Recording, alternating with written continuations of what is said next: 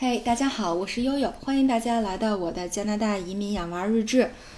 呃，最近啊，总有听友在我的节目底下或者是私信我啊，就说这个多伦多的冬天到底有多冷啊？哎，刚巧，嗯，悠悠前两天正好问了 Maggie 同学的班主任这同样的问题哈，我特想知道这个多伦多到底有多冷。后来班主任就问说：“哎，悠悠，这是你在多伦多的第几个冬天呀？”我说：“这应该算是第二个，因为我们是一八年十二月来的多伦多嘛，所以实际上上一个冬天我们体验过了啊，确实很冷，呃，雪下的很大，然后还经历了得有六七次冰雨啊。后来他们的班主任叫 Miss Hernandez，他就说，说是今年和去年比，肯定今年要暖和一些。”但是呢，总体来讲，和我们小的时候比，啊，因为他也是多伦多土生土长的本地人哈。别看他的这个名字有点像这个西班牙语，啊，实际上他就是在多伦多生的。实际上跟我们小时候比啊，那个时候经常就零下二三十度了，现在还是要暖和很多的。你可见这个全球变暖现在是多么严重。啊，后来我说哦，是因为从体验上来讲哈，呃，悠悠还记得就是我们刚来的一月底的时候。呃，除了悠悠之外啊，像大洋、奥斯卡和 Maggie 都得了那个重感冒，然后几个人发烧，然后偏巧那那一周又下了三次大雪，啊，悠悠每天都在外面铲雪，因为不铲雪呢，你就车根本开不出去，你想采购啊，去买个菜、买个药，你都出不了门，所以没办法，悠悠只能自己铲雪，每天，因为你你不可能，我没有劲儿一次能都铲完，所以我只能一天分分两三两到三次去铲雪。每次差不多要铲一个小时，那从呃户外进到室内以后，那一脱外套，整个里面全都湿了，从头到脚全是汗，啊，当时特别特别的绝望，说怎么会这么这么这么这么的冷？而且像去年呢，多伦多下了呃得有六七次冰雨，冰雨是什么呢？就是有水有冰直接从天上掉下来，啊，下的时候你还不觉得哈，只是觉得哎这个比冰雹小多了哈，没什么所谓。但是经过一夜的这个零下十几二十度的加工，第二天这个马路上就会成为一个特别光、特别板的这个小镜子面儿啊！那车开出去，那真是这个慌的一慌的一丢啊，非常有意思。所以去年还是非常冷的。那么在悠悠的记忆里，觉得嗯还是挺冷。但是今年呢，相比就差很多啊。这个如果有朋友看我的那个呃这个这个。呃呃，咱们喜马拉雅上不是也有一些这个展示主播的一些这个小圈子、小动态吗？啊，我们在后院搭了一个小雪坡，就是因为小朋友们隔离不能去上学，然后又总罢工，那天天在家玩又不想出去，所以我们就在后院搭了一个雪坡，让他们弄个雪橇从上面往下滑。那这个雪坡迟迟没有搭成，就是因为刚搭好，然后就零下五六度，哗就化了，那里面的雪就松了，你就不敢往上弄。那你只能再等下雪再填，那么始终大概有，呃七八天了，这个雪坡就一直冻不结实，所以我们就一直还没有让孩子使劲去玩这个雪坡，就怕哪一天塌了，嗯，所以这两年真的差很多。那悠悠也挺好奇的，就说，啊，那真的在历史上这个多伦多真的那么冷吗？或者说到底有多冷啊？啊，于是我就做了一些功课哈，到了一个网站去查了一下。啊，这个网站叫 underground.com，啊，这个能够查到多伦多的历史气温。那据说呢，二月份是多伦多最冷的时候，所以我就比较了一下，从一九八零年啊，一九九零年啊，两千年、两千零呃二零一零年啊，到现在，这个到底有多冷？啊，这个像一九八零年二月份的平均气温是零下十七摄氏度，最冷到过零下二十一。那两千年呢，平均是零下九，最冷到过零下十二；二零一零呢，平均是零下十，最冷到过零下十七。那二零一五年是一个很冷的一年啊，平均气温到过零下二十，最冷到过零下二十五。那你像去年二零一九年的二月份，就我说的很冷的这个，我已经认为很冷的二月份，它的平均气温只有零下十三啊，最低到过零下十七。那么像今年啊，虽然说没到二月底，但是数据也已经有了。呃，平均是零下十一，啊，最低是零下十七，和去年一样。但是呢，你虽然说这个零下十七和去年二月份最低温度一样，但是还有一个问题，就是去年的零下十七是在白天出现的，就是你正常出行的时候；今年零下十七是在夜里出现的，这个无所谓。那你白天就是我们那天正好去给两个娃注册学籍，那再加上五级大风，再加上那个湿度，再加上这个温度，那出去之后基本上大鹅，你穿着大鹅就是秒透，非常非常的冷。哎呀，所以大家也可以看到哈，这四十年来，二月份的平均气温啊，从一九八零年的零下十七度，到现在二零二零年的零下十一度。啊，虽然是有波动，但是也看看得出来是回温不少啊。这个佐证，呃，我觉得也挺明显的。就我有一个特好的朋友，然后他，呃，大概十几年前就移民到了温哥华，然后他来的第一年，差不多是二零零几年的时候，呃，去这个班夫，就是在整个加拿大的西海岸的这个班夫森，呃，班夫国家公园儿，有一个特别有名的景点叫哥伦比亚冰原，特别推荐大家去看看啊。就可大家可以看到冰川非常美，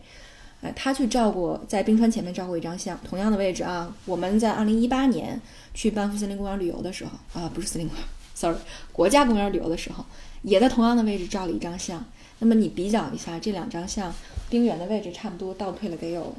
一百多米，所以还是挺可怕的哈。这个呃，这个温度上升真的是挺可怕的。嗯，那么大家就说了，说那小朋友。怎么出去玩儿啊？呃，其实我刚来的时候也有这样的困惑，呃，甚至因为我的表哥他们也在办移民，然后，呃，他们本来认为今年能过来了，所以呢，呃，我嫂子呢就托朋友把她所有的羽绒服，呃，这个都都找朋友已经提前在九月份的今年九呃。去年九月份的时候都已经送到了，他们是要去蒙特利尔，都送到了蒙特利尔，但是呢，就是现在还没有完全办下来，所以他们还没能过来。那天他在跟我吐槽说：“这是什么事儿啊？我今年还得重新买羽绒服。”我说：“实际上你没有必要买，为什么呢？因为加拿大的冬天和嗯北京啊，包括这个东北的冬天不太一样。呃，你像我先生是哈尔滨人，他们从小肯定就是穿大棉裤、二棉裤，然后大棉鞋、二棉鞋这样过来的。”呃，然后北京肯定是有个羽绒服就够了，是吧？有个皮靴就可以了。那像加拿大呢？因为确实是一个是天冷，一个是雪太多，基本上两三天就下一次雪，雪量都很大。所以基本上像你像羽绒服，尤其是咱们国内做的那种呃面料不防水的羽绒服，在加拿大的呃使用率，我觉得还是很低的。呃，像我们刚带珍珠和奥斯卡过来的时候，那朋友就说说你们要先带他们去买雪服和雪裤。呃，像小朋友的雪服和雪裤有点像咱们在国内滑雪穿的那种滑雪服、滑雪裤，它都是表面防水防风的，然后里面可能会放这个晴纶棉啊，或者是其他纤维，可能有的还会放一些羽绒啊，做一个保暖。但实际上我看了这么多品牌。呃，除了像大鹅和 Musnakos 专业做这种羽绒服以外呢，呃，实际上大部分能够买到的儿童品牌的这种雪服呢，都是这个晴纶棉或者是纤维做的。呃，因为他有一个什么什么问题，就是小朋友每天都会在外面玩雪，弄得很脏，所以回家之后，你基本上大概隔个两三天，你就要洗这个这个雪服和雪裤。你想，如果要是羽绒的或者要是棉花的。呃，这这真的经不起这小朋友们这么造哈，所以呢，呃，它也是通过这个面料的这种防水和防风的技术，能够让小朋友们穿的这种呃纤维棉的这种小棉服，也能够呃抵御这个零下二三十度的这种寒冷。所以我我总总体我觉得还是这个比较有意义的啊。呃，另外从小这个他们穿的鞋子呢也是，呃，你像我怀珍珠的时候。啊，买了，我记得两千多块钱，我从来没买过那么贵的鞋，真的。啊，买了一双 UGG 啊，就为了暖，穿着暖和舒服。然后来了加拿大以后，我觉得哦，我这个 UGG 可算是有了用武之处了。但是扫了两次雪之后，我就发现这个鞋真的是可以扔了。那首先雪很厚，你踩进去很快 UGG 就湿了，从外湿到里。那穿着一个冰的这个棉靴，还不如穿着一个雨靴。就基本上感觉是一样的，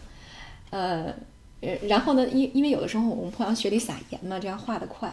那那个盐化完了，就是在你的鞋上化完之后，形成了一个那个白的那种盐的膜，然后你还用什么白醋啊，各种东西去刷，非常麻烦。所以后来，呃，这是一个。那么另外一个就是 UGG 还有一个致命的问题，就是它的底儿真的是不防水的，呃。那么你的雪上稍微经过了一两天呢，上面有一层冰壳以后，UGG 踩在上面就很滑。所以呢，呃，到了加拿大以后，无论是扫雪还是小朋友们上学，都要买这边的雪靴 （snow boots）。啊，雪靴一个是它的表面都会做成那种像雨鞋似的哈，然后里面有绒。另外呢，就是鞋底儿基本上都是通过牛筋，然后做各种这个抓地，然后防滑的这种设计，所以这样穿上之后就很稳当。那有的时候我就想，哎呀，我我过马路的时候，比如我我现在送 Maggie 去上学，那我就只敢穿雪靴，我不太敢穿 UGG，我怕万一在马路上滑倒了就很麻烦。所以啊，其实国内的这些储备。啊，到了加拿大以后都是没有什么用的，都是没有什么卵用的。就像我当年带着奥斯卡去英国上学的时候，你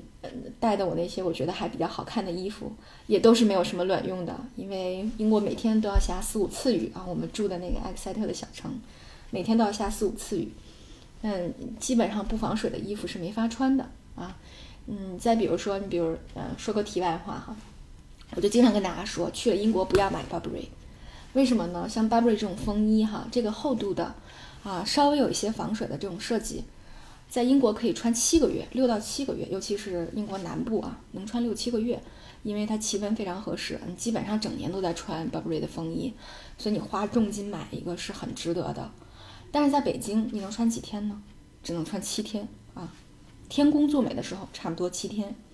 所以就是这样啊，这个。每个地方都有每个地方的这个呃天气的特点，所以实际上这个服装也是这样，呃对，所以大概我们能够体验到的多伦多的寒冷就是基本上在零下啊，去年在零下十度左右的一个寒冷的体感，今年呢在其实就是今年真的是在零度左右的一个体感，始终感觉没有很冷啊，对，所以其实还好哈。那，呃，但是根根据朋友们说的，每年和每年也不一样啊，极端的天气情况也不一样啊。你像去年下冰雨比较多，今年就几乎没有，所以你看这每年的这个气温差异还真的是比较大啊。不光是气温，还有天气的情况。嗯，OK，大概就是这样。那小朋友们呢，也并没有因为寒冷而却步啊。你像这边，呃，零下二十度以下，小朋友们才不出门玩耍啊，在学校才不会领孩子们。呃，出门，但是在在零下二十度以上，天天是要出去的啊！不论今天是狂风大雨，还是这个天气晴好，都是一样的啊！所以呢，小朋友们也慢慢的开始这个呃拓展各种呃这个校园内的冰雪项目，比如说呃在雪地里刨个窝子，几个人过家家呀，什么还有做一个巨大无比的雪球。呃，十几个小男孩啊，像奥斯卡，十几个小男孩都推不动，所以研发出了各种很无聊的属于冬天的这种呃这个游戏，也是蛮有意思的。我有时候跟我先生讨论说，你说呃新冠能不能在加拿大流行起来？因为确实呃加拿大的小朋友也好，大人也好，每天都要接受这么冰冷的这种气候的挑战，那。也不知道他们的上呼吸道会不会比其他国家的更强健一点啊？我们以观后效吧，哈。行，今天呢就跟大家介绍到这儿啊。所以呢，来冬天来加拿大旅游啊，什么参加冬令营啊，一定要考虑清楚啊，还是很冷的。OK，今天就到这儿，感谢大家的收听。